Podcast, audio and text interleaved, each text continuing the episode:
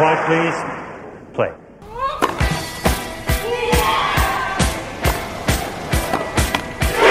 Certainement, Murray. He's it still out.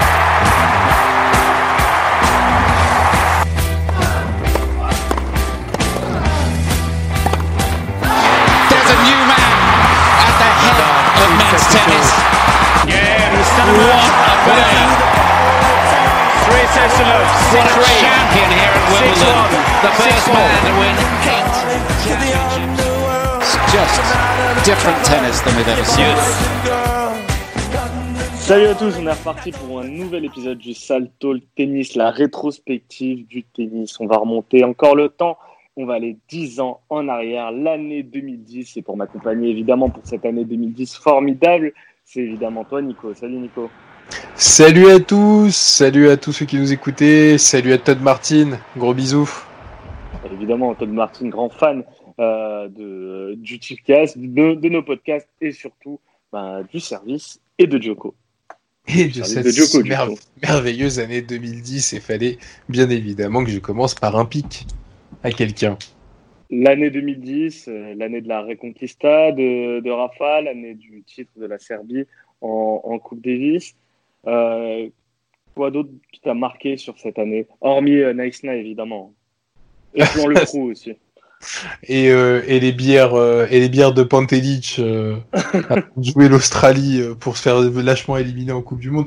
Non, euh, pas mal de souvenirs. Bah, comment ne pas euh, comment ne pas citer le, le Isner Mahu aussi sopo- au- au- autant soporifique que légendaire. On, en- on aura l'occasion d'en reparler. Forcément, ça a marqué. Euh, Qu'est-ce qui a marqué d'autre? Moi, personnellement, 2010, c'était déprimant au niveau du tennis. Euh, on, en, reparlera au cours du au cours du tipcast, mais euh, du tipcast du, du rétro tennis, mais bon, pas de master cette année, je crois, pour Djokovic, si je dis pas de bêtises, il prend 200 seulement. Et puis, qu'est-ce qui m'a marqué? Bah, l'accomplissement de quelque chose qui n'est pas arrivé euh, parmi les trois légendes, euh, mon cher Bass, à personne d'autre que Nadal, c'est-à-dire remporter trois grands chelems d'affilée sur trois surfaces différentes. C'est Enfin, c'est clair. Oh, sur, le, sur la même saison, du coup. c'est ça. Bon, on va commencer justement euh, ce tournoi du Grand Chelem avec, bah, évidemment, toujours euh, l'Open d'Australie pour, euh, pour démarrer ce podcast. L'Open d'Australie où euh, Nadal défendait son trophée et le début d'une série noire pour, euh, pour Rafa, éliminé en quart de finale face à Andy euh, Murray, obligé d'abandonner face à lui à cause des, blessures. On se rappelle, un Nadal, déjà la saison d'avant, il perd à Roland, forfait à Wimbledon, tu sens les, les débuts des, des- blessures pour, pour Rafa. Et là, sur cet Open d'Australie, ben, tu te dis que ces problèmes physiques continuent de, ben, de le poursuivre. Donc une défaite euh, en 3-7, en 3-7, 6-3, 7-6, 3-0. Et du coup, quelqu'un un abandon euh, au troisième. Et du coup quelqu'un qui aura sa carte à jouer c'est forcément euh, Roger Federer. On avait quitté Federer après sa défaite en finale face à Del Potro. Federer qui fera une finale et qui remportera cet Open d'Australie. On va commencer avec son premier tour. Premier tour face à Igor Andreev où il s'en sort en 4-7 après avoir perdu le premier donc ça fait 4-6 6-2 7-6 Attention, hein. 6-0 Pour ceux qui connaissent pas Andreev, c'était euh, c'était un gros gros espoir du tennis qui avait eu énormément de problèmes euh, de blessures, qui avait fini par revenir au plus haut niveau. Et je sais pas si tu t'en souviens, Bass, notamment en Roland Garros 2008, oui où, on en euh, avait déjà parlé ouais. d'Andreev où il avait justement tapé euh, un huitième de finale ou un quart de finale. Il s'était fait sortir par euh, par Djokovic. Et euh, bah, véritable poison des premiers tours, on le voit directement face à Federer. Et cette victoire est importante parce que ça l'a mis directement dans le sérieux du, du Grand Chelem, un, un joueur comme ça. c'est clair. Un second tour fa- face au Roumain Victor Anescu, facile 3-7, 6-2, 6-3, 6-2. Euh, après un terrien pour euh, Roger, c'est Albert Montagnes, 3-7 toujours 6-3, 6-4, 6-4. Le huitième, le traditionnel huitième face au régional de l'étape, Leighton et 8, là encore 3-7, 6-2, 6-3, 6-4. le quart de finale face à Nikolai Davidenko. En 4-7, après avoir perdu le premier, Federer, euh, qui avait perdu le premier 7-6-2, il remporte les trois suivants 6-3, 6-0, 7-5, avant d'affronter en demi-finale un certain Joe Wilfried Tsonga. Donc, on se pose vite fait sur le parcours de Tsonga. Tsonga encore en demi-finale euh, de l'Australie. Des, des, souvenirs, du coup, pour, euh, pour Tsonga de, de 2008 de gros souvenirs justement parce qu'il aura pris sa revanche. Alors pour Tsonga, justement, euh, on va juste revenir un petit peu sur son parcours si mon PC évite de, de bugger. Est-ce que tu as son premier tour? Bien sûr, c'était contre Stakowski. Sergei Stakowski. tiens, tiens, l'un des hommes les plus adorés de l'ATP. Du circuit. et de la WTA. Et de la WTA pour ses merveilleuses prises de position, pas du tout misogynes et totalement euh, égalitaires. Euh, qui s'était fait sortir en 3-7, hein, 3-7 tranquille pour Joe, qui ensuite derrière a affronté l'américain Taylor Dent. Je vous conseille de, de, checker pour ceux qui ne connaissent pas Taylor Dent. Sur Google, il porte très très bien son nom de famille. Là aussi, 6-4, 6-3, 6-3. Avant d'affronter, là ça se corse un peu Tomias, hein, Tomias qui était euh, déjà un vétéran, mais Tomias qui est toujours très compliqué à jouer, qui finira par prendre un set face à Tsonga le deuxième qui passera donc euh, en huitième de finale en 4-7 pour affronter Cyril Hanouna. J'ai bien évidemment nommé Nicolas Almagro. Un gros match et, euh, à Cyril Hanouna. Énorme match. Il me semble que Cyril Hanouna avait des balles de match euh, oui. sur ce sur ce sur ce game là. D'autant plus qu'il a failli passer à Enfin, a, il, a, failli connaître une véritable désillusion en fait en huitième euh, Tsonga puisqu'il menait 2-7 à rien, il s'est fait remonter, il a sauvé des balles de match pour finalement gagner le cinquième set, 9 jeux à 7 et affronter donc Djokovic pour s'offrir une revanche de la finale de 2008. Revanche qui tournera en sa faveur à, à, à la faveur d'un vrai combat mental, d'un d'une vraie puissance, d'une vraie envie de, de, je pense, de se venger et de battre euh, Djokovic son démon. Donc il le fera en 5-7, 6-7, 5, euh, 6-7, euh, bah, je vais y arriver, 7-6, 6-7, 1-6, 6-3, 6-1. Donc un match très disputé euh, pour Tsonga qui euh, affrontera donc Roger Federer en demi-finale et qui aura laissé énormément d'énergie sur ses huitièmes, ouais. ses quarts euh, basses. Tout à fait, tout à fait. Du coup, il prendra 3-7 face à Federer en, en demi-finale, 6-2, 6-3, 6-2. Très très ça. De, de, gros matchs, il n'y aura pas eu finalement. Euh, Tsonga termine son parcours en demi-finale, pas de nouvelle finale en Australie. D'ailleurs, ça ne se reproduira pas pour lui, euh, en tout cas pour l'instant, ni en Grand Chelem euh, d'ailleurs. Et, euh, et on parlait de Almagro tout à l'heure, mais Almagro, on va, on va souvent le revoir sur cette année 2010. Euh, Peut-être avec 2011, ça doit être ses deux meilleures saisons. Euh, on va passer sur l'autre euh, moitié de tableau avec bah, du coup Murray, Murray qui bat Nadal en, en, en quart de finale, oui. qui s'offre un, un, bon parcours en Grand Chelem. Il avait déjà fait une finale à, à l'US Open deux ans avant. Là, ça sera en Là, ça sera en Australie. Alors, il démarre son, euh, son, premier, son premier tour. Est-ce que tu as son premier tour à, Oui, à c'est Kevin Anderson, mais c'était pas encore le Kevin Anderson. Ah, c'était pas encore le, le Big Kev qu'on qu a connu ensuite.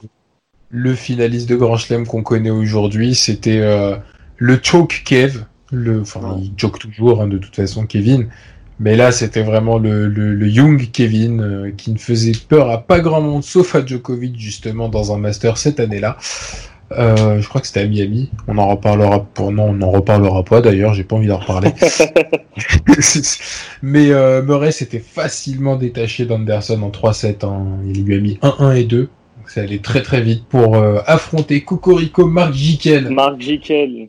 Il aura lui aussi passé un sale moment sur le cours puisqu'il aura pris 1 4 et 3. Une fois un Français en cache un autre, comme bien souvent en Grand Chelem à cette époque-là, et c'était Florent Serra qui s'y connaît, euh, qui, a, qui a bataillé un peu au premier set avant de lâcher. Hein. Il a pris 5, 1 et 4, donc euh, parcours très tranquille dans hein, les premiers tours pour Andy Murray, qui va affronter Big Boy John, John Isner. Lui, puis également tombeur d'un Français, c'est Big Boy John tombeur de Gaël Monfils en, au troisième tour. En 4-7. C'est ça. Euh, il lui avait mis, il avait euh, perdu le deuxième 6-4, sinon il avait gagné 6-1 et le reste bah, à la John Isner au tie-break, hein, 7-6 et 7-6. Et donc, euh, il va affronter Andy Murray. Il lui aura littéralement. euh, il l'aura embêté qu'au premier set. Hein. Ouais. Murray s'en s'en sera sorti. Il aura gagné au tie-break 7-6. Les deux derniers, 3 et 2. Et puis, euh, quart de finale basse euh, face à, à Nadal. Face à Rafa, tout à fait. Donc Rafa blessé qui sera contraint à l'abandon. Et une demi-finale. Marin Cilic. euh, qui s'offre, si je dis pas de bêtises, sa première demi-finale en Grand Chelem. Oui, oui. À ce Et moment-là. il s'était offert le scalp de gros, deux gros clients, euh, Juan Martin Roddick. Del Potro Et- et Andy Roddick. Petit aparté sur Juan Martin Del Potro parce que cette année 2010 marque le, ben, le début. Alors, on avait Del Potro triomphant à l'US Open en 2010 après un tournoi d'exhibition euh, Kooyong. Euh, il commence à être blessé au poignet et il participe à cette euh, Open d'Australie et je crois qu'il aggrave sa blessure, notamment sur ce, ce huitième de finale face à Marin Cilic en 5-7, très gros, euh, Gros combat. très, très gros combat qui, qui ne serait se rappeler le, la finale de Coupe Davis, leur, euh, leur match en finale de Coupe Davis, où là, du coup, Martin, euh, Marin Cilic s'impose. euh, alors, euh, 5-7, 6-4, 7-5, 5-7, 6-3. Donc, euh, gros, gros, gros combat. Et Marin Cilic qui, qui s'en sort. Il tape ensuite encore en 5-7 Andy Roddick. Et là, c'est après avoir. euh, alors, 7-6, 6-3, 3-6, 2-6. Et il gagne le cinquième euh, 6-3. Je pense qu'il était un peu cramé après Marin Cilic avant d'affronter Andy Murray. Il prend le premier 7-6-3, mais perd les trois suivants. Ouais, derrière ça déroule. Et ça offre à, à Murray euh, une finale en Grand Chelem face à Roger.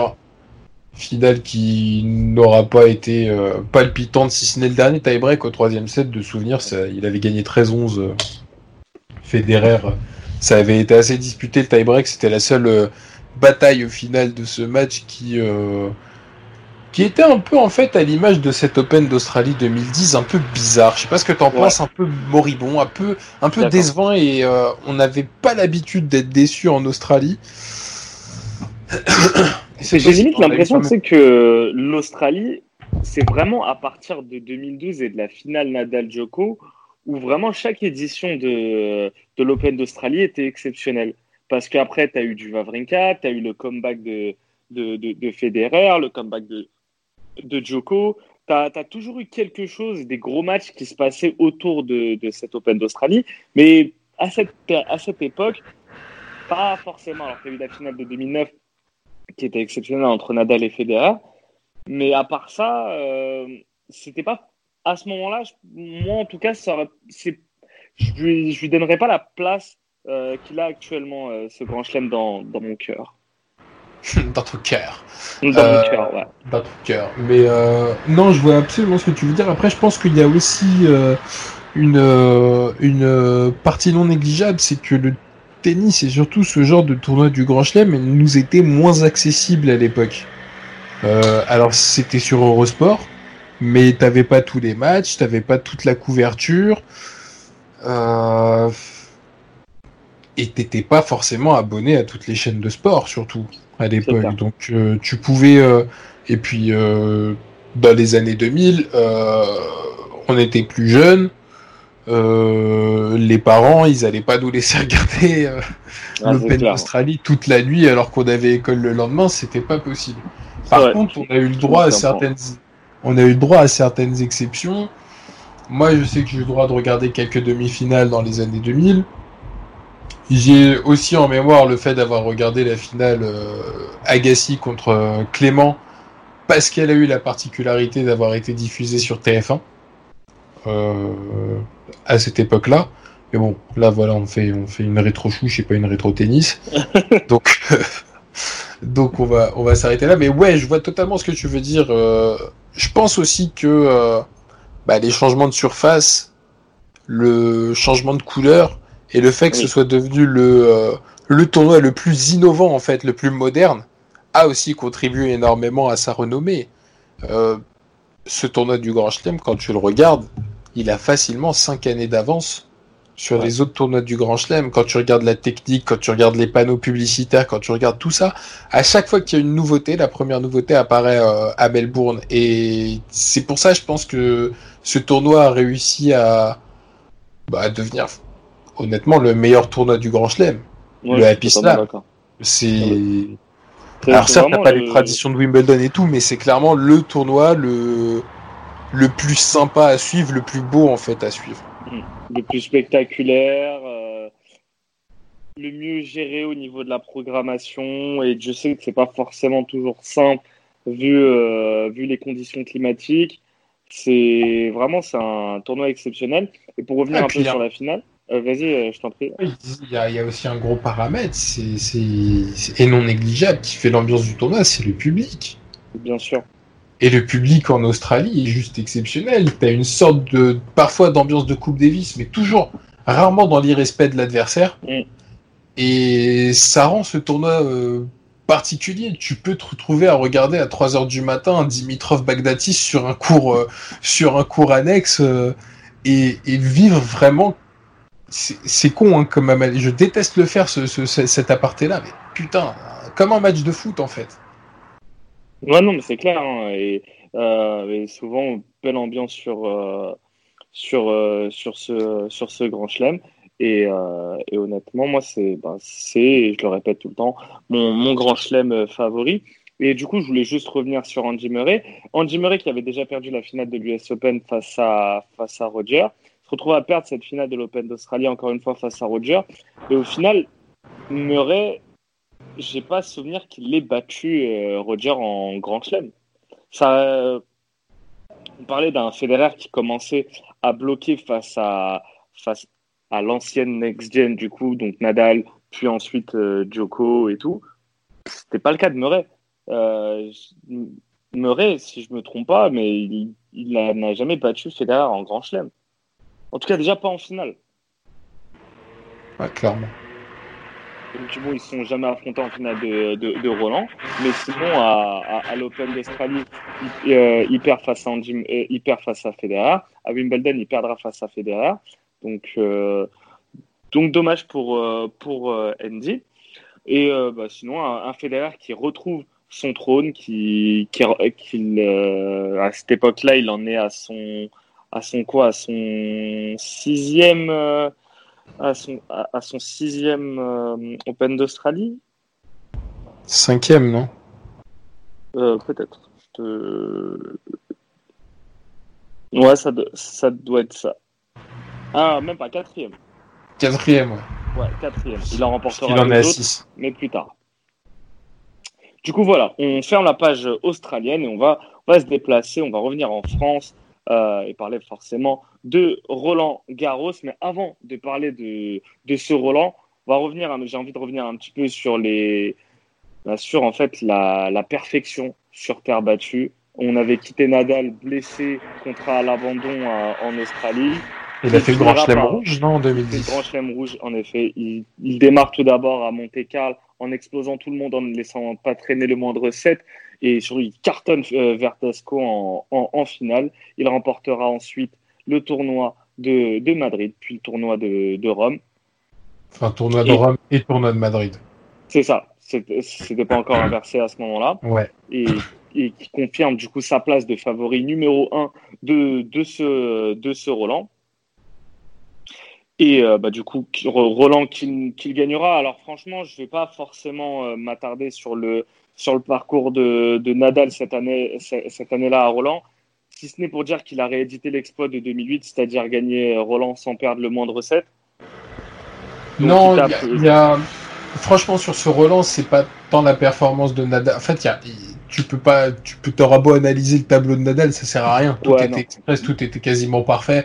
Euh, pff, il... Le match le plus dur qu'il a, c'est face à Nicolas, euh, Nicolas Almagro, euh, 7-6, 7-6, 6-4. Et Almagro était, avait vraiment dérangé Nadal sur, Ouais. Sur, euh, sur ce match-là. Mais à part ça, rien à dire. Alors, on parlera de la finale ensuite. Mais en tout cas, euh, Nadal était vraiment beaucoup trop fort. Ah, mais attends, on, est un peu obligé de parler de, du premier tour parce qu'il affronte un Français. euh, sur ce, sur ce Roland, Rafa, au premier tour. C'est Gianni Mina. Ah oui Gianni Mina, la Putain, Gianni. Mina Putain, il n'aura jamais réussi à, à- à passer pro au final. euh. Non, jamais. Il passait Gianni son bac Mina. à l'époque. Je pense qu'il a dû Ouais. avoir son bac. Il avait un choix à faire entre passer pro et avoir son bac. Il aura, euh, il aura eu son bac, mais il ne sera pas passé pro. Il aura eu au moins la chance de prendre à chaque fois 2-7 à, à Nadal. Enfin, deux jeux, 6-2. deux jeux. Deux jeux, pardon. Oui. 6-2, 6-2, 6-2. De 7, je pense qu'on on aurait des rétrospectives encore sur France 2. Non, des des analyses d'Arnaud Beutsch et tout, mais euh, non, voilà, c'était pour la, la petite histoire, mais un parcours vraiment euh, tranquille pour, pour Rafa. Alors, qui a affronté Rafa en finale? Était-ce donc euh, Roger Federer, le tenant du titre? Eh ben non. Alors, Federer qui remporte son premier match face à Peter Lu- Luchak, 6-4, 1-6-2. Il va ensuite Alejandro Falla, 7-6, 6-2, 6-4. Il bat Julian Reister euh, au troisième, 6-4, 6-0, 6-4. Tout va bien pour Federer. Il bat ensuite sa victime de l'époque, euh, Stanislas Wawrinka, 6-3, 7-6, 6-2. Et là, il arrive face à, face à un os en quart de finale, Robin Soderling. Le sympathique Robin. Le sympathique Robin qui, euh, qui, qui, je pense, avait pris le seum de la saison d'avant. Tout simplement, appelons, euh, appelons ce qu'il faut quand on parle de Robin Soderling, et puis qui, euh, malgré la perte du premier set, moi je me souviens du match, euh, c'était c'était vraiment impressionnant la manière dont jouait Robin Soderling. Je sais pas si tu t'en souviens, C'était, Mais il il, était, était- monstrueux. il était monstrueux. Au service, c'était incroyable. Son coup, son coup droit fond, fond, fond de cours était, était injouable. Il, il avait réussi l'exploit, en fait, de, de, de raccourcir les échanges au maximum Ouais. contre, contre, contre Federer. Et euh, je me souviens, même le premier set, Federer le gagne. Mais il n'était pas du tout souverain. Ah non, et tu le voyais, et, et tu le voyais Ouais, vraiment, il était, il doutait énormément, et Soderling l'a vu. Et il faut se rappeler d'un truc, à ce moment-là, au moment où il affronte Federer, euh, Soderling a 12 défaites consécutives face au, euh, face face aux Suisses, et il, signe un exploit incroyable. Le- il remporte le, le second 6-3, le, le troisième 7-5, puis, puis 6-4, et à chaque fois, en fait, il arrive à profiter des failles de, de Federer sur, euh, sur ses mises en jeu. Et lui est imbrécable. Ouais, totalement. Et euh, cette défaite de Federer euh, aura beaucoup de conséquences. Déjà donc pour le classement euh, ATP, puisque si je dis pas de conneries, Nadal reprend la première place mondiale directement, vu son grand chelem rouge. Et surtout, si je dis pas de conneries, ça faisait 23 demi-finales consécutives pour Federer. Et C'est la première fois depuis 23 grands chelems que, que Federer ne n'était pas minimum en demi-finale. Notons quand même, la- notons quand même l'exploit. Et, et surtout, euh, il avait plus ce, ce jour-là, ce qu'il avait, il y avait une interruption, je sais plus si c'était au, au, sec- au- lors du second set ou au troisième Ouais, il faisait set. moche. Et ouais, il faisait très moche. Et ça, que nenni pour, euh, pour Soderling. Et vient la phrase mythique euh, Personne ne bat Robin Soderling 13 fois de suite. Sacré Robin, il, il, il déclare ça et après il philosophe un petit peu plus. Plus vous perdez, plus vous vous rapprochez de la victoire. Enfin, qui pourra, mais il n'a pas tort. Et il se qualifie pour, euh, une énorme demi-finale face à Thomas Berdych, deux joueurs au profil très similaire. À, Ouais. Alors, c'était pas la plus belle demi-finale de l'histoire de Roland Garros. Deux mecs très antipathiques au final, et en tout cas pour Berdych à cette époque, était très antipathique. Donc voir les deux s'affronter, c'était assez, euh, assez curieux. Ce qui donnera quand même un gros match en 5-7, où euh, Robin remonte son déficit de 2-7 à 1 et en, remportant le 4 et 5e set 6-3, 6-3. On va s'intéresser à l'autre moitié de tableau et savoir qui euh, Nadal a affronté en, en demi-finale. Bah, c'est Jürgen Melzer, Jürgen, Melzer, tombeur de Novak Djokovic. Donc je te, laisse un petit peu parler de ce match. Euh, Djokovic qui avait donc qui s'était séparé alors il s'était déjà séparé je crois euh, de Todd Martin à ce moment-là mais euh, il était plus dedans je sais plus s'il se sépare à ce moment-là ouais j'ai un doute tu vois mais tout ce qu'il faut retenir en fait de Djokovic c'est c'était vraiment sa nonchalance c'était Oui. sa nonchalance extrême euh, sa manière de Déjà dès, dès le premier match, en fait, euh, je me souviens, tu savais que ça allait puer la merde. C'était contre euh, Korolev, je crois, ou Kovolev, je sais plus comment il s'appelait. euh. C'était un, un Kazakh. Euh, il arrive à perdre un set dans ce, dans ce match-là. Tu te dis, bon. Ensuite, il affronte Kei Nishikori. Nishikori, à l'époque, n'était pas encore euh, le Kei Nishikori des années, ouais. euh, des années euh, mi-2010 même s'il avait déjà fait quelques bonnes performances, c'était pas euh, la plus grande terreur. Donc Djokovic s'en dépatouille assez facilement. Et après, il affronte Victor Aneshkou. Et contre Aneshkou, là aussi, il galère. Il gagne en 4-7. Derrière, il, affronte Roby Ginepri. Ginepri, bon, qui avait sorti Juan Carlos Ferrero en 5-7. Donc c'était quand même... J'ai perdu des thunes sur ce match. Quoi. Ouais, moi aussi. J'ai c'est commencé pour ça- vraiment à parier à ce moment-là. Je venais d'avoir. C'est c'est 18 pour ça que je m'en souviens, Bass. C'est- et c'est pour ça que je m'en souviens, Bas, parce que ça m'avait fait mal. Mais du coup, je me suis dit, ouais, le mec, il arrive en 5-7. Djokovic, euh, il, il commence à galérer. Au bout d'un moment, tu te dis qu'il va relever la tête. Non Il gagne en 4-7 contre Ginepri, il galère et tout. Il arrive contre Jürgen Melzer. Jürgen Melzer, je m'en souviens. Euh, c'était... euh, euh, un jour pourri pour moi. Et là, je me dis, je vais regarder le quart de finale. Djokovic gagne les deux premiers sets. Je me dis tranquille. On va enfin on va revoir Djokovic Nadal, il va retaper une demi-finale de Grand Chelem. On, on va être tranquille. Et là, le Djokovic, le Djokovic, il se prend deux. Il va au tie-break du quatrième alors que il avait le break un moment au quatrième. Et derrière, cinquième set, chose qui, arrivait encore à l'époque, euh, Melzer le prend 6-4 et se qualifie pour sa demi-finale. Bien évidemment, demi-finale suspense, il n'y aura pas. Euh, Jürgen était, était assez crevé. Mais voilà, c'est très très belle performance de la part de l'Autrichien euh, que d'avoir réalisé cet exploit, puisqu'il faut dire c'était quand même un exploit, même si c'était pas le Djokovic de l'année d'après, ça restait Novak Djokovic. Le fait de remonter un handicap de 2-7 face à No- Novak Djokovic, il y en a pas beaucoup qui l'ont fait dans leur vie. Donc clair. excellente performance de Jürgen- Melzer qui n'a pas volé sa demi-finale, qui se retrouve là euh, face à l'ogre Rafael Nadal et qui, euh, dès le premier jeu du match, tu savais très bien comment ça allait se passer. Et même si ça a été au tie-break, tu savais très bien que le tie-break allait tourner en la faveur de Rafael Nadal. Parce que Rafael Nadal, cette année-là, avait décidé tout simplement de ne pas perdre de temps sur, euh, sur le coup. Alors, avant d'a- d'aborder la finale, j'ai envie de revenir un petit peu sur un, sur un match euh, d'un de, nos, euh, d'un de nos Français. Euh, Bah, c'est un Italien, non? Exactement. Et le début d'un d'un show, le, le, le, le Fonini Show. On ne connaissait pas Ouais. trop Fonini euh, à, cette époque-là. Moi, je pense que la France l'a découvert euh, euh, ce, soir-là. Foni- Fonini face à, face à Gaël, mon fils. C'était le second tour de, Roland. Euh, Gaël qui, euh, qui défendait un quart de finale de, l'année précédente où il se fait éliminer par Federer. C'est ça, quart ou demi, je je sais plus à revoir avec le podcast de la semaine dernière. Gaël, tranquille, qui remporte les deux premiers sets, 6-2, 6-4.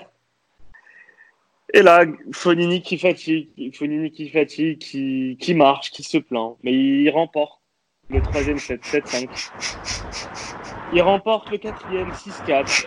Toujours en se plaignant, en Toujours en grimaçant. plaignant, toujours euh, au bord du gouffre. il, il a l'air crevé, limite au bord du décès, et pourtant c'est. Mais il te sortait des coups. Et il te, il te sort toujours des coups fabuleux. Et, et Gaël, tu sens que. euh, il est impatient, il est mal. Il comprend pas ce qui lui l'agace. arrive. Il, a- pleut, il pleut, il commence à faire nuit.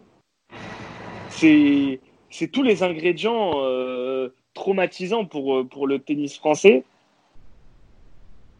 Et vient, euh, et vient le, le cinquième set, où là, Gaël perd face à.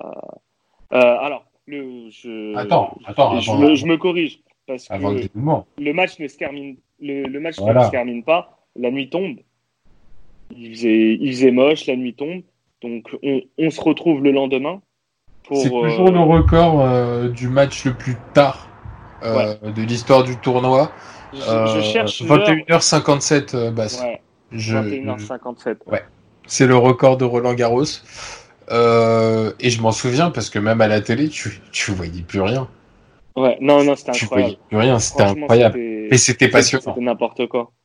Mais c'était passionnant parce que Fonini a tellement, euh, Fonini a tellement fait du Fonini ce jour-là. Non, Tout mais- le monde l'a mais- découvert. C'était exceptionnel. Tout le monde l'a détesté. Mais surtout, mais le pire, c'est que Gaël a un break d'avance au troisième. Il a deux breaks, avance au- deux breaks d'avance au quatrième. Et la nuit tombe, en fait, à point nommé parce que tu te dis, bon, il rentre, il va, il va se reposer, faire le point, voir ce qui a été, voir ce qui n'a pas été. Il va se calmer un peu. Mais non. Ça n'a rien changé, en fait. Il a cassé le rythme. euh, Fonini a cassé le rythme du match. C'était impressionnant, aussi impressionnant qu'horrible en fait. Et au final, euh, Gaël perd et Fonini.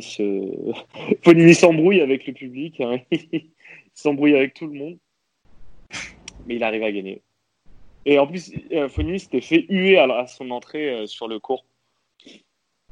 Oui, bah forcément. On est à Roland. Oh. Ah non, mais ce match était vraiment tendu en plus. hein. C'était ah, c'était incroyable. Et Moi, il y avait un pour- truc. Il y avait un truc dont je voulais parler, Bas, sur ce tournoi avant qu'on passe à, Wimbledon, parce que bon, la finale, euh, pas de suspense entre Nadal et Soderling, hein, à part, dans le troisième, je crois. Euh, Nadal a gagné en 3-7, mais euh, pour montrer un peu que Soderling n'avait pas du tout volé euh, ses deux finales de Grand Chelem à Roland Garros, et pour dire à quel point il était redoutable, moi je me souviens d'un match, et je crois que c'était un des records de Roland Garros, je sais pas si tu t'en souviens, Bass. C'était euh, face à Taylor Dent, encore lui. Il lui avait collé euh, 0, 1 et 1, je crois, en, en une heure et en une heure et quart, je crois. Oui. Un- Oui, oui, oui. je sais pas si ça te revient. Ouais. Et pour moi, ça démontrait toute la férocité de Robin Soderling sur terre battue et encore plus à, à- à Roland Garros. Ah, mais il lui met 6-0, 6-1, 6-1. Après, il tape euh, Albert Montagnès, euh, un terrien très bon hein. à l'époque. C'était un bon Ouais. joueur, Albert Montagnès. Il lui met euh, 4-1. Il tape Marine Cilic, euh, 6-4, 6-4, 6-2. Alors, Cilic n'était pas encore multi-surface comme il est devenu à la suite. Mais Robin Soderling, en, en fait, c'était euh, l'arme des euh, l'arme ultime face au, au pur terrien. Et Ah, mais c'est exactement ça. fort de sa victoire euh, l'année d'avant face à Nadal, il avait une confiance en lui qui faisait que tout lui réussissait. En fait, À ce moment-là, c'était encore le seul et l'unique joueur à avoir battu Rafael Nadal à Roland Garros. mais oui, il a pas. Et en fait, beaucoup après, tu vois, euh, beaucoup qui, qui ont fait des exploits ont perdu le match d'après ou euh, l'édition d'après, ils perdent au premier tour. Lui, non. Lui, au contraire, quand il, il signe un, euh, il, il signe un exploit et il a une confiance en lui qui fait que il assume après. Il, il assume totalement la pression et le fait d'être euh, ben, d'être un tueur de gros poissons, quoi. Il perd et, et la, la finale était très tendue et Nadal, euh, Nadal gagne 6-4, 6-2, 6-4. Tu sentais qu'il était meilleur, mais tu sentais qu'il y avait une énorme crainte. Et quand tu vois la joie, ça, la réaction euh, qu'il a après avoir remporté cette finale, Ouais. et tu, tu sens que la libération, en fait, et qui ponctue, en fait, une, une saison de terre battue, on n'aura jamais vu mieux. C'était, Nadal était vraiment beaucoup, beaucoup, beaucoup trop fort. Il joue pas Oui, non, mais à ce moment-là, euh, mais le, le c'est 500, Verdasco qui le prend cette année-là. Ouais. Ouais. Ouais, Verdasco était très chaud, mais en fait, personne n'arrivait à battre Nadal, alors aucun Espagnol. Et le seul en qui on se disait, bah, peut-être qu'il peut le faire, c'était Robin Soderling. On se disait, est-ce que c'est est -ce c'est la kryptonite de, de Nadal? Bah non. Bah non, mais en tout cas, Robin Soderling, c'était un putain, de, un putain de joueur, un putain de phénomène. Et, euh, et il le confirmera encore sur certains matchs euh, cette année-là parce que euh, il ira choper le tournoi de, de Bercy cette année-là en finale face à un Français. Mais 2011, ça sera sa dernière vraie saison à, à Soderling. On ferme Roland et on passe à Wimbledon. Wimbledon encore, encore des exploits à Wimbledon et on va s'intéresser au, au tenant du titre, à Roger. Alors, tu peux, tu peux nous parler du parcours de, de, Roger, cher Nicolas? Euh, De mémoire, Federer euh, était, euh, était pas bon sur, sur ce Wimbledon-là.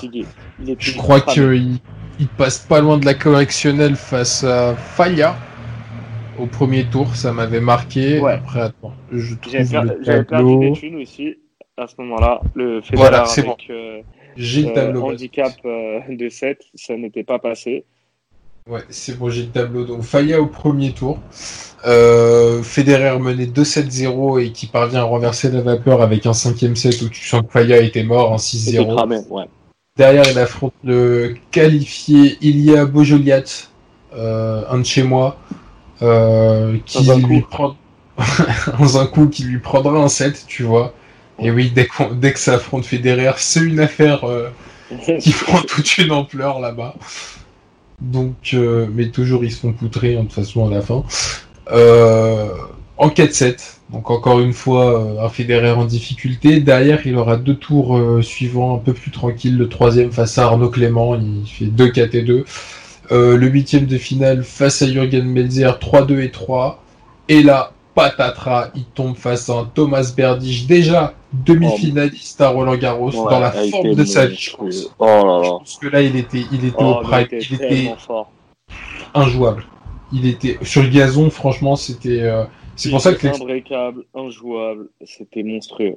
Ah, c'était l'exploit, de Nadal est fort. Après, Berdy, je pense qu'il a perdu aussi euh, ses moyens en finale. C'était le costume était, trop grand pour lui à ce moment-là. Mais euh, voilà, Federer tombe sur un as en quart de finale, deuxième quart de finale d'affilée euh, où, où, Federer ne passe pas le cap et ça lui coûtera non pas la deuxième, mais la, la troisième. Enfin, ça lui coûtera la deuxième place. Il tombera au 3, au, à la troisième place de l'ATP. Après, le début d'une période assez sombre pour, pour Roger. Tout à fait. Euh, les premiers doutes, les premières interrogations sur, euh, sur son niveau de jeu, sur son âge déjà à l'époque. Euh, oui, par rapport aux jeunes, tout ça. Je sais pas si tu t'en souviens. Ouais. Et euh, Berdych qui, qui tarte Federer en 4-7. Hein, il lui fait 6-4, 3-6, 6-1, 6-4. Donc quand je dis tarte, je n'abuse pas, messieurs. Non, non, non, c'était, c'était violent. Hein, et et Federer était, était le favori euh, de, de, ce tournoi parce que forcément, à l'époque, euh, euh, tu arrives à Wimbledon, le, le, gars qui a les clés de la boutique, c'est Roger, Roger, le favori, c'est Roger. Et tu te dis, ok, Nadal a pris Roland, mais, mais le favori, le favori ici à Londres, c'est Roger. C'est clair et net. Et donc, coup de tonnerre sur le center court.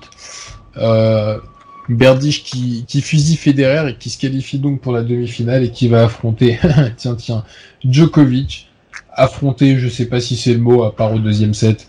Euh, Berdych était injouable pour, euh, pour Djokovic. Euh, son service était illisible, imbrécable. Euh, sa puissance dépassait continuellement Djokovic. Il n'avait pas les solutions, il n'avait pas forcément envie de les trouver non plus, faut dire ce qui est. Mentalement, il était encore, encore très faible et Berdych qui n'aura absolument pas volé sa finale donc euh, face à Nadal. C'est là où pour euh, Novak tu commences à avoir les, les interrogations sur ses problèmes euh, liés aux allergies, à la chaleur également. C'était, tu, tu, disais le talent il a, peut-être un problème physique pour pour Novak. Ouais totalement. Il a un problème un peu mental encore en termes de constance et de régularité. En tout cas, il échoue encore une fois en, demi-finale à Wimbledon. Et euh, ça va peut-être. Euh, alors, ça va pas encore être l'impact de Djokovic euh, sur l'année d'après, mais on en parlera au tournoi d'après. Djokovic qui quitte donc, Wimbledon et Berdych qui sera qualifié en finale. Donc là, je me répète. Mais euh, je vais pas faire le, le parcours de Berdych puisque euh, il n'y a pas eu énormément de grands noms. Euh, à part un troisième tour compliqué contre Istomine où il s'en sortira en, en 5-7. Euh, il lâche en 7, euh, en 7 seulement face à Brands. Ouais, Brands, euh, l'allemand, euh, très gros Ouais. serveur, euh, mais qui aura jamais vraiment fait de, de gros parcours. Je me rappelle. Qui aura sorti, en- un da- euh, qui aura sorti euh, Davidenko Ouais, euh, mais euh, c'est euh, c'était un genre compliqué. Même, je me rappelle à, à Roland, il avait pris un set et avait été très relou à jouer pour Nadal en, en 2012. Mais euh, pas mal de pas mal de blessures euh, chez cet Allemand. Mais il avait le morphotype du joueur très euh, un peu comme tu vois tu, tu vois Sacha Zverev, Zverev, il avait le même morphotype, pas le même Ouais. talent, mais il avait le type de jeu qui pouvait vraiment être dangereux à, à, à cette époque. Mais physiquement, il n'a pas, il pas réussi à, à tenir la route. Et euh, tu parlais de, euh, de, de Djoko. Euh, avant d'affronter en demi euh, Thomas, Verdic, il avait battu en quart Lou, Lou, qui, qui avait coupé la tête. Et ouais, et je me rappelle parce que j'avais perdu des thunes. Grosse, grosse, grosse surprise. Il tape Rodic, le finaliste de l'édition précédente. Il le tape en 5-7 dans un match effroyable pour, euh, pour Rodic. Revoyez les images, Rodic pète des câbles et franchement, il est à la limite de, de, l'insulte sur, euh, sur Lou. Euh, vraiment, c'est le comportement de Rodic sur ce match est vraiment exécrable. Bon, après, Lou, physiquement, n'a pas pu tenir, mais c'était un bon genre de gazon, ce cher Lu. Ah oui, totalement. C'était un bon joueur de gazon, quart de finale, euh, euh, du Taipei. Je sais pas comment on dit les habitants du Taipei, je suis désolé. Mais euh, très très belle performance avec un joli parcours, ponctué donc par, cet exploit face à Rodic. Après, il se fait torcher par Djokovic qui se fera torcher par Berdych. Le parcours de Nadal, Bass. Alors, avant d'a- d'aller au. Alors, oui, allons sur le parcours de, de Nadal. Euh, parcours pas si simple. Euh, bah, de toute façon, à l'époque, déjà, l'enchaînement euh, euh, Roland-Wimbledon, c'était, t'avais deux semaines euh, entre, entre les deux tournois. Donc, euh, deux semaines ou trois semaines, mais très, très, très court. Premier tour face à Kei Nishikori. Encore, encore lui, il devait avoir 15 ans à l'époque, le japonais. Se battre 6-2, 6-4, 6-4. Un 5-7 très très compliqué déjà face à Robin Haze, euh, le néerlandais qui menait loin. 2-7 à 1. Euh, et Nadal qui arrive à remonter euh, le 4 et le 5e. Robin Haze qui déjà à l'époque montrait des problèmes sur les matchs en, en 5-7. Une tendance au choke. Donc euh, 0-6, euh, 6-0, 6-3 sur les 4 et 5e set. Encore un match en 5-7, encore un match compliqué où Nadal est mené euh, 2-7 à 1. C'est face à Philippe Petchner. Euh, et Nadal s'en sort encore au 4 et 5e, 6-2, euh, 6-3. D'ailleurs, ce, ce match, c'est le jour où on avait regardé euh, Ghana-États-Unis. Ghana, États-Unis, ouais, un amour. Ouais. Euh, voilà, moi aussi, je raconte ma vie. Euh, huiti- huitième de finale face à un Français, Paul-Henri Mathieu, et ça donne du 6-3, 6-2, euh, 6-3. Et après, le quart de finale, le, le classique de, de l'époque, la rivalité de l'époque entre Nadal et Soderling. Robin prend le premier set 6-3, mais Nadal avait vraiment quelque chose en plus, et tu sens qu'il devenait vraiment un gros client, même sur gazon. Et il gagne euh, les trois sets suivants 6-3, 7-6, 6-1, avant d'affronter Andy Murray. Euh, Murray qui commence vraiment à, à performer sur gazon. Il, il ne battra jamais Nadal à, à Wimbledon. Euh, et Nadal qui, se- du coup, aura pris sa revanche sur Andy Murray. Et en, en battant Murray euh, 6-4, 7-6, 6-4. Avant de parler de la finale, on va évidemment reparler de- de- de- du match dont tu as parlé en début d'émission. Nicolas Mahut face à John Isner. Ouais, bah je m'en souviens puisque c'était le fil rouge euh, sur Canal+. Ouais. Euh, déjà à C'est l'époque. très marrant quand tu regardes le tableau.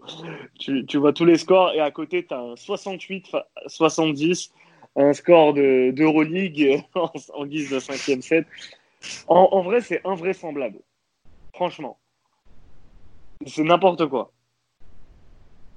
Non, mais enfin. Voilà, ça c'est rentré dans, la dans le livre des records et pour toujours, du coup, maintenant avec la nouvelle règle. Mais euh, le match était horrible. Le match était horrible, il n'y avait pas de break, il n'y avait pas d'échange, il y avait deux gros serveurs qui se renvoyaient des services et le premier qui a moins bien servi a perdu le match. Ouais. Euh, tout simplement. Et puis même, faut, faut se mettre à la place des joueurs. Putain, euh, revenir trois jours d'affilée pour jouer le même match, mais ça doit être casse-couille. Ah mais putain. Moi j'en suis les sûr. Deux sont liés à vie. Les deux sont liés à vie. Oui. franchement, euh... putain. Mais genre, enfin, tu sais, j'en suis sûr que l'un et l'autre, au bout d'un moment, genre, au, au bout d'un moment, ils se sont dit, ouais, putain, eh, vas-y, je vais le perdre. Bah, tu m'étonnes. Tu sais, à un moment, un moment, ils se le sont dit, eh, vas-y, je vais le perdre. Je, nique sa mère, je le perds. Et au mais... final, Mahu a craqué, mais. Après, voilà, c'est une attraction. Parce que Mahu, en fait, est, est, est, a toujours été bon sur gazon et on l'a vu les, les saisons suivantes. Mais. Qu'est-ce que tu veux faire face à un mec qui, qui te mettait même des ailes sur seconde balle, franchement euh... Surtout arriver euh, à, ce niveau de, fatigue physique, bah, le mec est de moins en moins, t'es moins, es de moins en moins capable, euh, de lire, lire le service d'anticiper. L'autre, il continue de te servir à 210, 215 km à l'heure. Et qu'est-ce que tu peux faire face à ça? De toute façon, de toute façon, tu vois les conséquences du match sur le deuxième tour Disney. Hein. Ah bah après, tu fais battre par Timo De Backer 6-0, 6-3, 6-2. Voilà, tu, tu, tu, vois les conséquences du match. Euh... Non, mais voilà, le match est légendaire dans le sens où, où, voilà, le score est historique ou autre. Maintenant, il y a certaines personnes qui trouvent que ce match était merveilleux ou quoi que ce soit. Non, il n'était pas merveilleux du tout. Il était affreux ce match. Et je suis sûr que tu demandes aux deux joueurs les, les bien deux sûr. sortiront d'autres matchs euh, où ils ont beaucoup plus kiffé que euh, que euh, que ce match-là, tu vois. C'est pas euh, honnêtement, c'était pas spectaculaire. C'était t'avais que d'un côté du service volé, de l'autre une grosse première balle et après un gros coup droit. dans le cas où Mayu arrivait à retourner la première balle de de Big Boy John. Euh, après, moi, à ce moment-là, je commençais à découvrir Giannis Sner. Et ben après, on, l'a vu, hein, c'est un joueur qui a été très fiable en, grand chelem. Mais, euh, mais honnêtement, c'était pas pas fou. On en parle parce qu'évidemment, c'est les 10 ans et il y a eu un sujet là-dessus, je crois. Mais, euh, mais honnêtement, c'était pas du tout un match mythique. C'était un Wimbledon pas pas pas fou Bon, Nadal arrive encore une fois à faire le doublé euh, Wimbledon-Roland en battant du coup Thomas Berdych 6-3, 7-5, 6-4. Comme tu l'as dit, euh, Berdych un peu pris par, euh, par l'événement et Nadal était, était costaud, très très très costaud. Et Nadal gagne son deuxième euh, Wimbledon, donc il commence vraiment à prouver que c'est un joueur qui ça n'est pas qu'un terrien et il commence à montrer que cette année 2010, ça va être, c'est la sienne. On il laisse un peu plus, ouais, on passe, à, on part à New York euh, avec un Rafael Nadal plus que jamais tête de série numéro 1 euh, sur ce tournoi. Euh, tournoi, qu'est-ce que tu auras retenu, toi bah déjà le tenant du titre qui peut pas défendre euh, son ouais. titre. Euh, Tsonga aussi qui était. Euh... Ouais, Ouais, Tsonga, de toute façon, cette année-là, il démarre bien avec euh, l'Open d'Australie, mais beaucoup de problèmes physiques et on en reparlera après parce que du coup, ça l'a empêché de participer euh, à la finale de, Coupe Davis. Enfin, en tout cas, ouais, sur euh, bah, dommage pour, pour Del Potro qui ne peut pas jouer ce, cette US Open. Et cette US Open assez marquant pour moi parce que c'était vraiment le, le, la première victoire de, de Nadal euh, aux États-Unis. C'était le grand chelem qui lui manquait. Et avec des matchs euh, vraiment fous, au final, il perd qu'un seul set et ça sera en finale. En finale ouais. Mais sinon, et je me rappelle même d'un match face à Feliciano Lopez où, où je crois qu'il bat son record au service. Il doit mettre un ace à 205, euh, de, 200, entre 205 et 210 km à l'heure, ce qui pour Nadal est assez exceptionnel. Euh, mais à part ça, c'était. Euh, Bah, il y a un match, moi, qui En fait, a- m'avait qui m'avait fait kiffer et on en parlera. Moi, il y a, il y a deux choses que je retiens de cette US Open là, c'est la domination totale de Rafael Nadal. Il y a qu'à voir euh, son parcours, sans faute. Je crois qu'il avait d'ailleurs, il servait pas genre super rapidement sur cette US Open basse. Si, si, si. Ouais, non, comme je t'ai dit, a- tu voyais, une, euh, il s'est vraiment adapté pour pouvoir euh, gagner cette, euh, cette US Open. Et au final, l'US Open, qui sera son deuxième, deuxième tournoi favori du Grand Chelem au nombre de titres gagnés, il en, gagne, il en a gagné 4, donc 2010, 2013, 2017 et 2019. Mais, mais tu sens qu'il commence à, à, à- En fait, pour moi, vraiment, à ce moment-là, tu... il, se met... il se transforme, il transforme son tennis. Totalement. Il- la tu sens que là, il, changé. Ouais, et puis tu sens que le mec devient dans le, il devient, euh, arrive dans le prime de, ses- de son multi-surface, euh, qu'il le lâchera plus jamais. Et donc, c'est vraiment la domination claire et nette de Nadal que je retiens. Et la deuxième chose que je retiens, c'est que ce tournoi est peut-être euh, à l'image de, du tennis de l'époque, c'est-à-dire que le tennis est- espagnol dans son ensemble était à son prime. Ouais. Euh, et je me souviens qu'il y avait énormément d'Espagnols. Je crois qu'il y a eu euh, deux confrontations en huitième de finale qui ont accouché du. t'as eu deux derbies. Ouais. C'est ça, qui ont accouché d'un derby en quart de finale. Facilement remporté par, euh, par Nadal. Mais il y a un match qui était exceptionnel. On en a parlé tout à l'heure en off basse. Il y a un match quand même qu'il faut retenir de, de cette US Open, c'est le Verdasco Ferrer des huitièmes de finale. Ah, mais c'était, c'était exceptionnel. C'était Euh, exceptionnel. L'autre huitième de finale, le derby. Euh, fait, alors moi, je racontais ma vie, j'avais un combi qui était en cours et il me restait que Verdasco. Euh, Ferrer, je sens que les deux, le, niveau, le niveau entre les deux est très proche, mais euh, Verdasco, tu sais qu'il est beaucoup plus multi-surface que Ferrer à ce moment-là.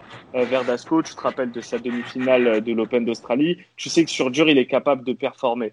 Mais pourtant, Ferrer prend les deux premiers sets, 7-5, 7-6. À ce moment-là, je vais me coucher. Euh, J'étais saoulé, je me... Euh, Nadal, Verdasco ensuite prend les, les deux sets suivants, 6-3, 6-3, et je dois me réveiller au- sur le cinquième et je vois que le match est encore en cours. Donc euh, ce match était sur, euh, sur Canal+, et je l'avais euh, je l'a- je l'avais regardé dessus du coup. Et, Et donc, t'as- t'as regardé, t'as vu le cinquième set? j'ai vu le cinquième set, j'ai vu ce Oh. tie-break exceptionnel et cette balle de match exceptionnelle. Pour moi, c'est peut-être l'une des plus belles balles de match en termes d'intensité du point. C'est vous imaginez un long rallye en guise de balle de match et un point stratosphérique pour remporter le match. Je pense que n'importe qui euh, qui joue au tennis en rêve, ben Verdasco le fait sur ce match. Et vraiment, Et tu sais, t'avais vraiment une oppo... Déjà, t'avais une vraie opposition de style entre, oui, d'un côté, un artiste, faut dire ce qui est, euh, la beauté du geste, le revers élégant, le Verdasco. De l'autre, l'intensité. Une sorte de, une sorte de Nadal, euh, moins fort que Nadal, mais tu vois ce que je veux dire, Bas. Ouais, ouais, ouais. Dans l'intensité des courses, le- dans l'intensité le, des le, le métronome, euh, le mec très régulier sur les points, qui va Régulier sur les points points. gratuits, qui va régulier sur euh, toutes les surfaces.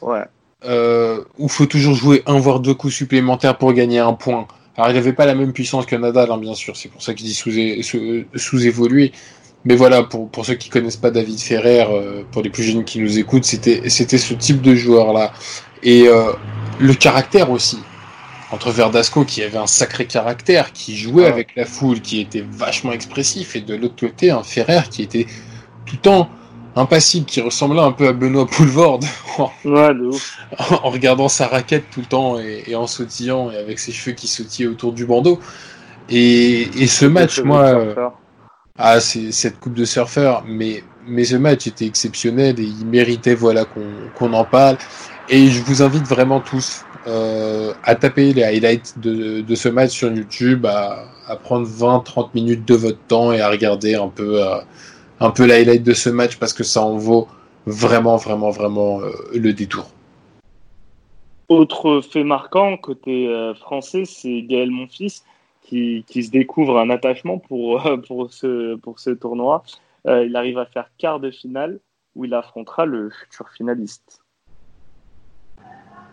Oui, il fait quart de finale donc euh, après, euh, après avoir battu Gasquet, je crois, en huitième.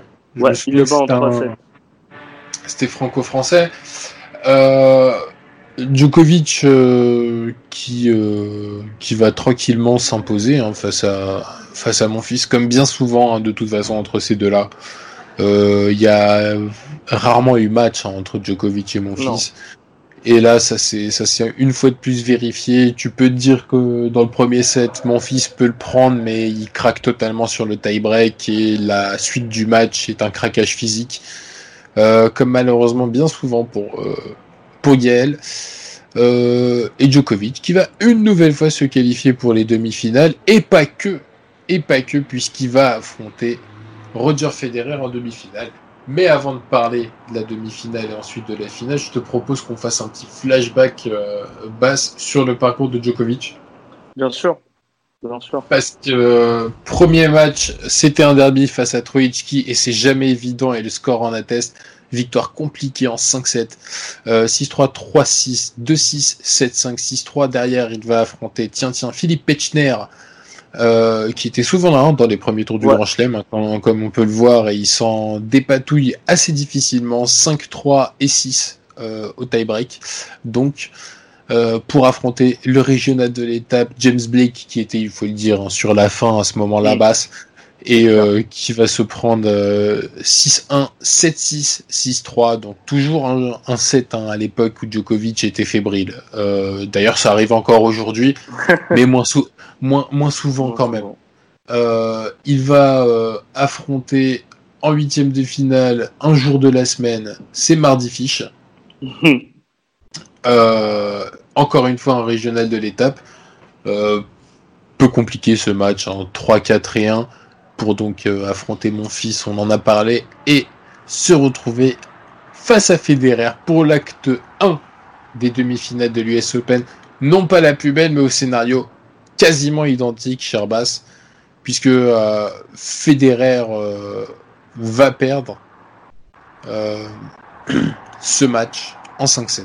Alors, quasiment identique, on reparlera et j'en parlerai longuement de, de celui qui, la semaine, qui, la semaine prochaine, exactement. Federer euh... qui était tête de série numéro 2 euh, avant euh, ce tournoi. Premier tour assez simple face à Brian Daboul, le cousin de Mounas Dabour.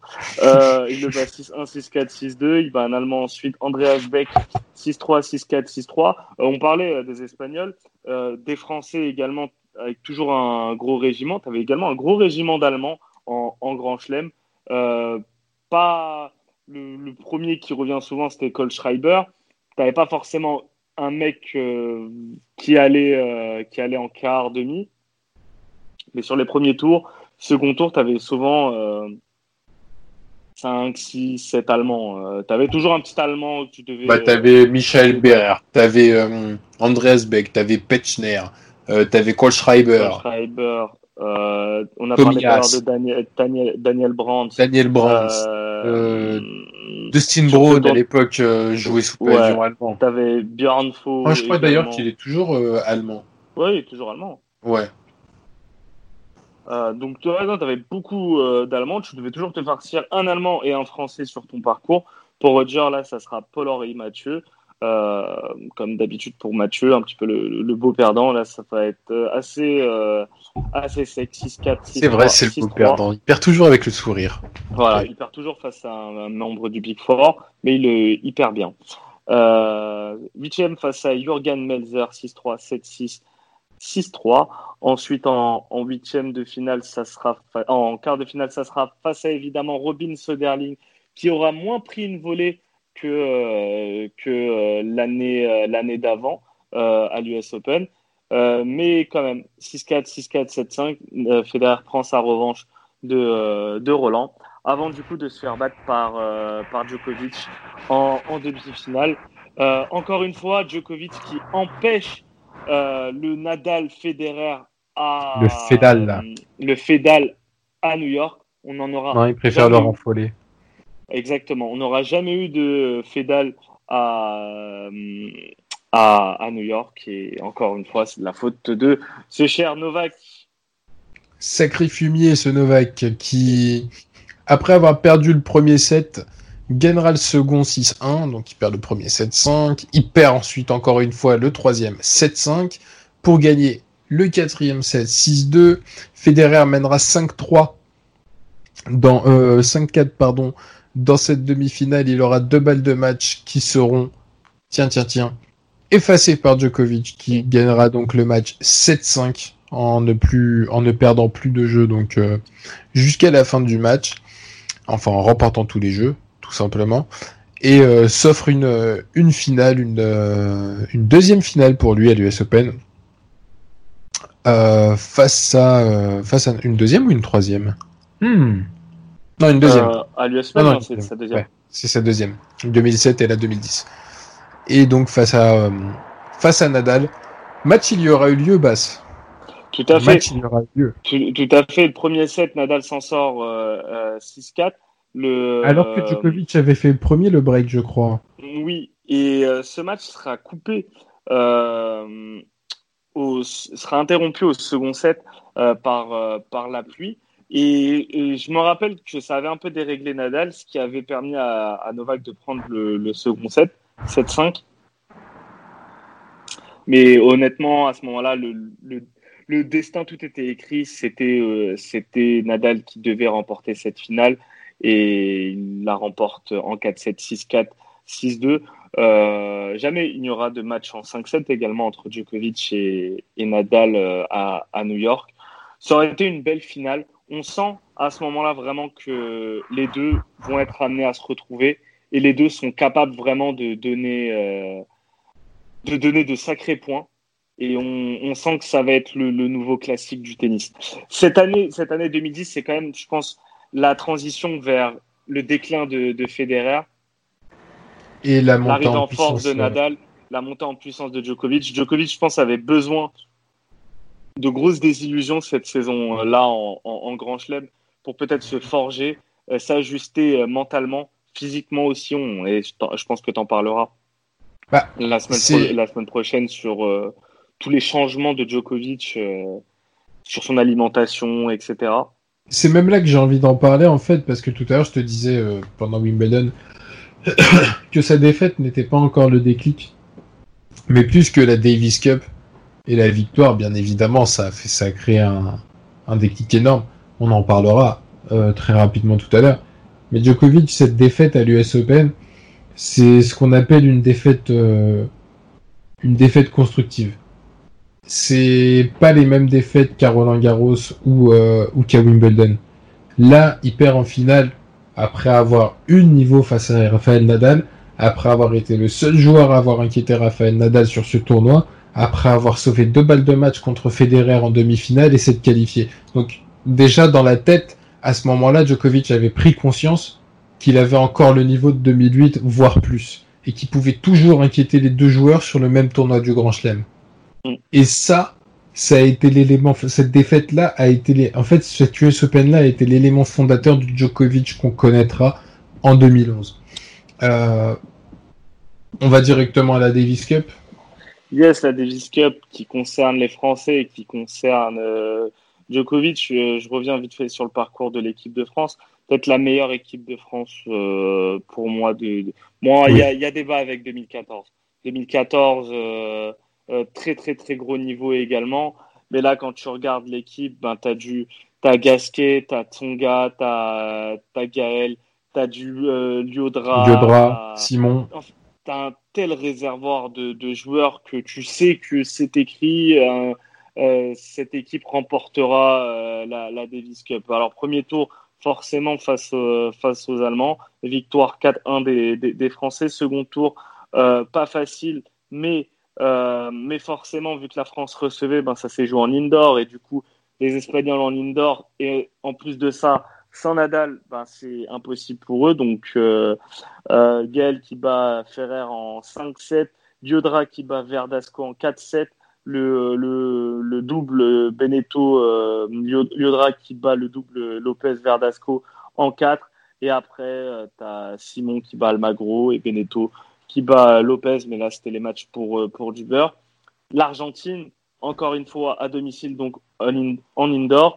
T'as Liodra qui bat Juan Monaco, mon fils qui bat David Nalbandian, le duo Liodra Arnaud Clément cette fois qui bat Eduardo Schwank et Horacio Zeballos.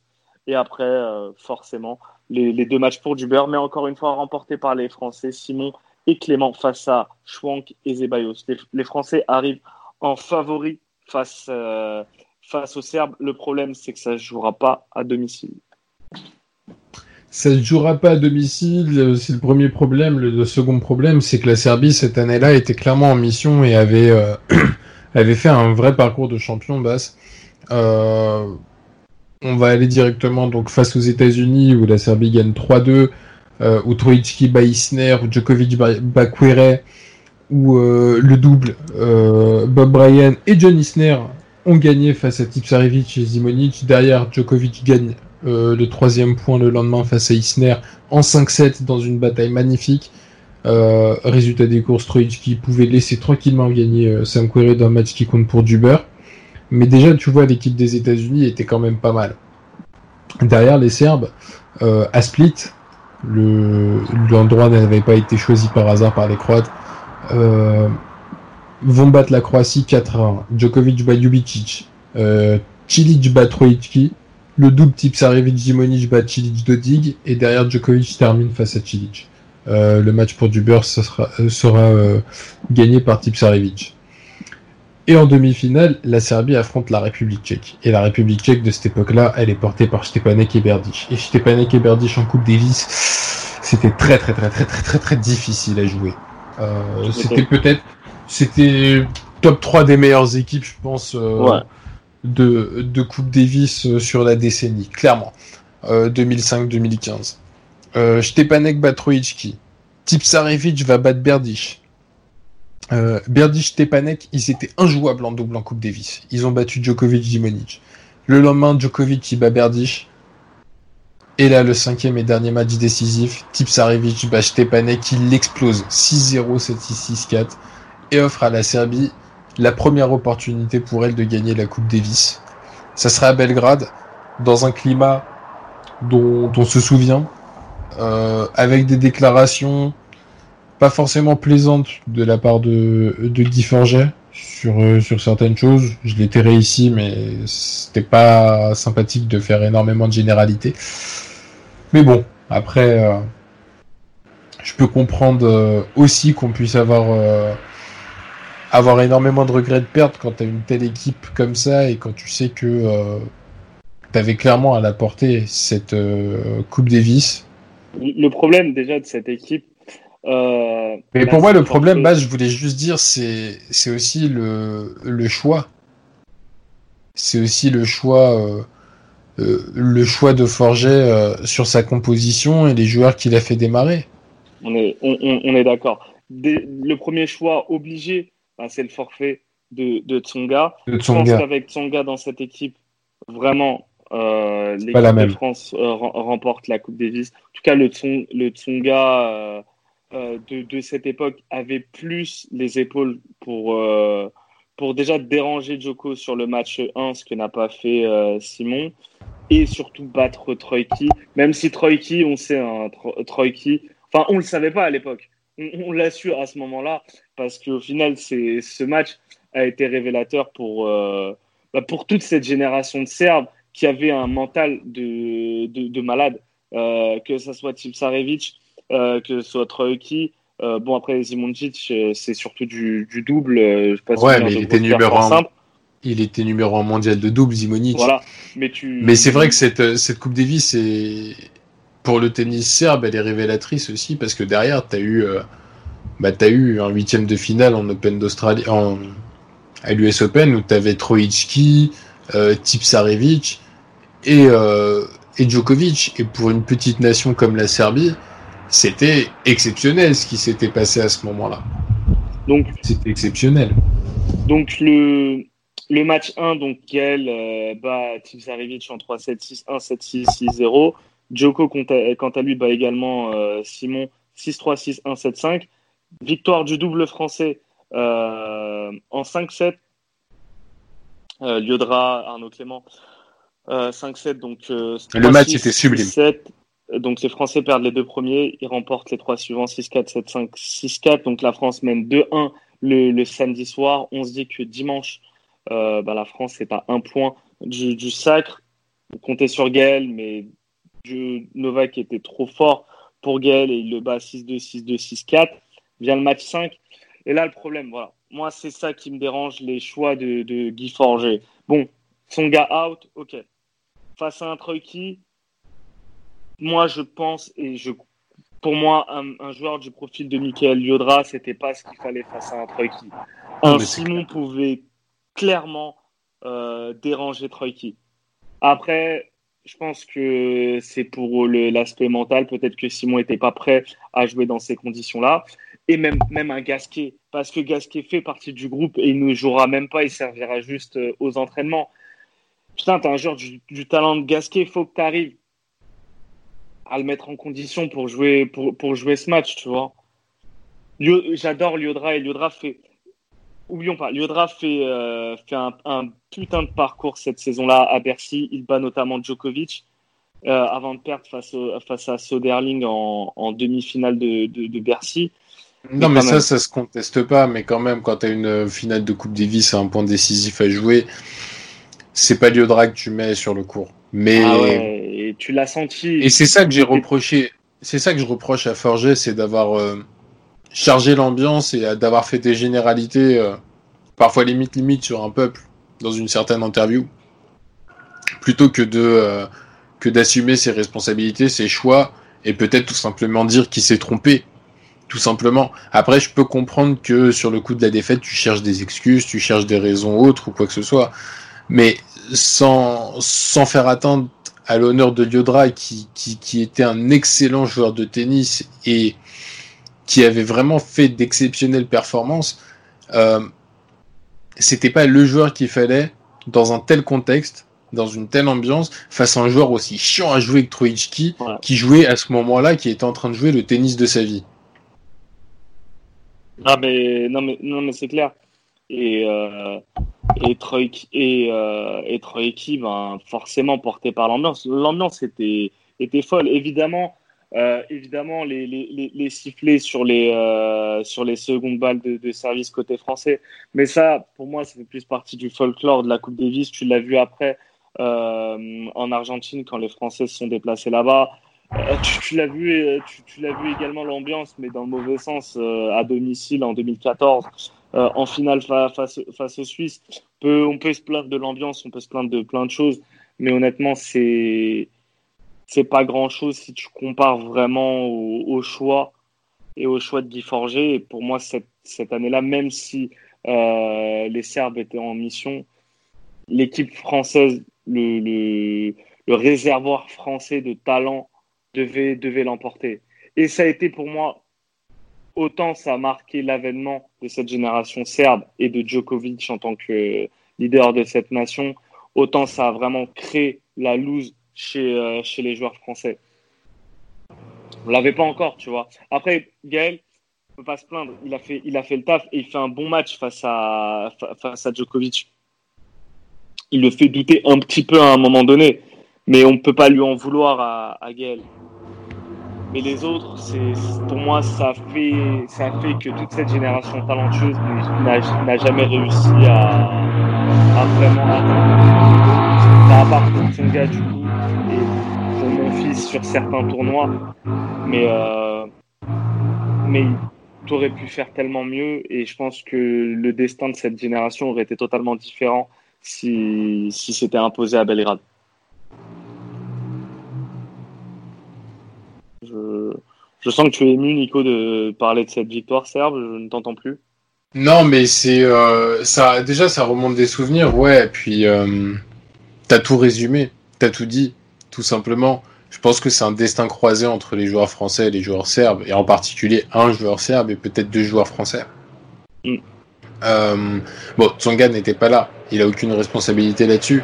Mais qui te dit si Gaël Monfils euh, n'avait pas battu imagine mon fils bat Djokovic et apporte le point euh, décisif à la Ah, France. mais ouais, ça. ça Qu'aurait été la carrière de Gaël Monfils, sachant, et il ne faut pas l'oublier, on en parlera en 2014, mais tout- il, faut, il faut toujours rappeler l'histoire parce que bon nombre aiment critiquer Gaël Monfils.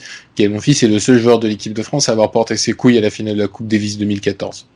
Oui, ah oui, ça, de toute façon, ça, on en parlera de Ouais, ouais. 2014. Non, bien sûr, on en Il y a parlera. beaucoup de choses à, beaucoup de choses Oui, à oui. dire. Mais, mais encore une fois, les, les erreurs de coaching et, et la France a toujours eu un avantage par rapport à, à ses adversaires, c'est le double. C'est toujours été une, discipline française très bien maîtrisée, tu as toujours eu les moyens. Donc, tu avais tes joueurs de double, mais après, il faut que tu arrives à faire quelque chose autour du simple.